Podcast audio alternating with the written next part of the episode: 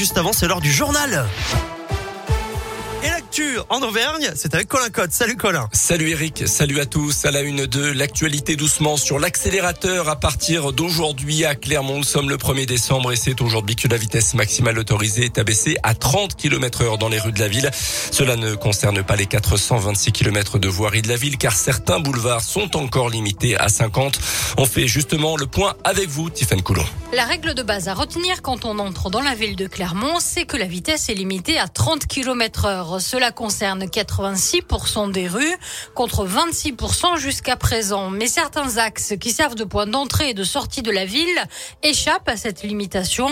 C'est le cas par exemple du boulevard Clémentel ou de l'avenue Édouard Michelin qui sont limités à 50 km heure.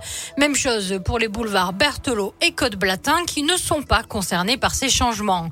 À noter aussi que dans chaque rue où il y a une école, la vitesse sera systématiquement abaissée à 30 km heure. En cas de doute, il faudra regarder au sol plutôt que de multiplier les panneaux.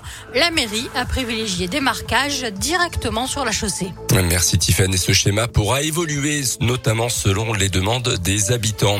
Encore des suppressions de postes à venir à Michelin, notamment à Clermont. Le fabricant de pneumatiques prévoit la suppression de 614 postes en France l'an prochain pour la deuxième année de son plan de simplification et de compétitivité.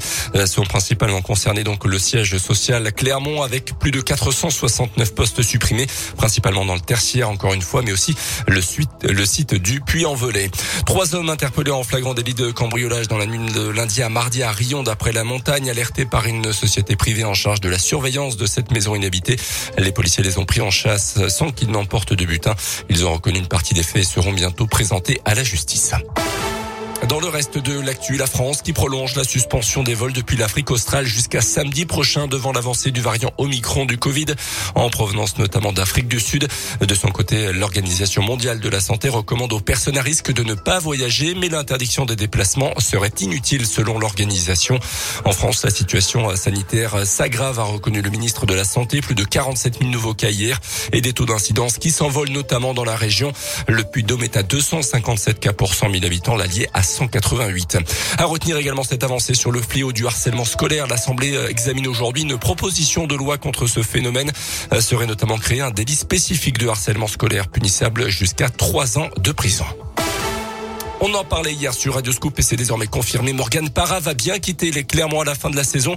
Pas de prolongation de contrat pour l'international français qui part donc après 13 ans en Auvergne sans mésentente avec la direction du club à Surtil.